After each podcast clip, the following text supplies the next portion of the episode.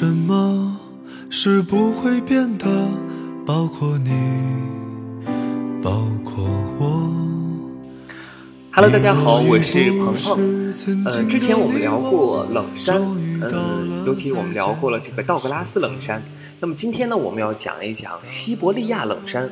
那么它和道格拉斯冷山呢，在某些使用方面呢有不同。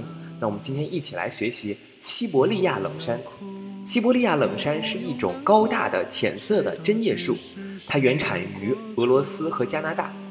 那么西伯利亚冷杉精油具有清爽木质的气味，以其平静和放松的属性而闻名。西伯利亚冷杉具有独特的化学成分。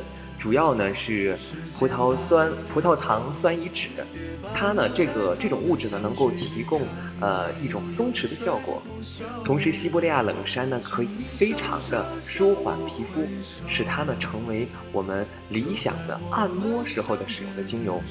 当然，在扩香的时候，西伯利亚冷杉能够帮助促进呼吸顺畅，而平静的情绪可以提供一种接地的效果。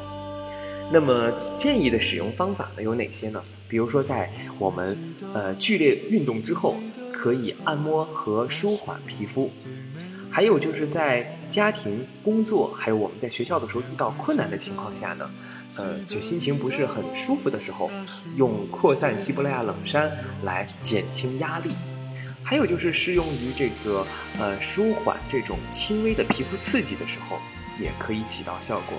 最后呢。我们可以用嗅吸的方法体味这种清香的香味。使用方法呢，呃，可以包括这种扩香、内服。内服的时候，可以将西伯利亚冷杉呢倒入到一百二十毫升的这个饮品当中，按照一滴精油倒入一百二十毫升的比例来服用。那么外用呢，可以将西伯利亚冷杉呢涂抹。一至两滴呢，涂抹在这个 部位。那么，如果你是过敏性的肌肤，需要用咱们的这个分流椰子油来稀释。那么，这是我们需要注意的。今天只是简单给大家介绍一下西伯利亚冷杉。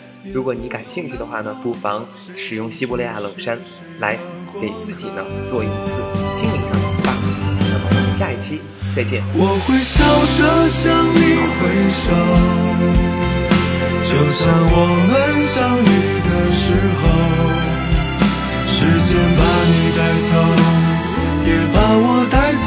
相聚离开，没有永垂不朽。请你笑着向我挥手。就在我们相别的时候，人生短短各有各的梦，人海茫茫。何必问重逢。当我会记得你的忧愁，那是我最美丽的梦。我也会记得，记得你的梦，那是我最美的。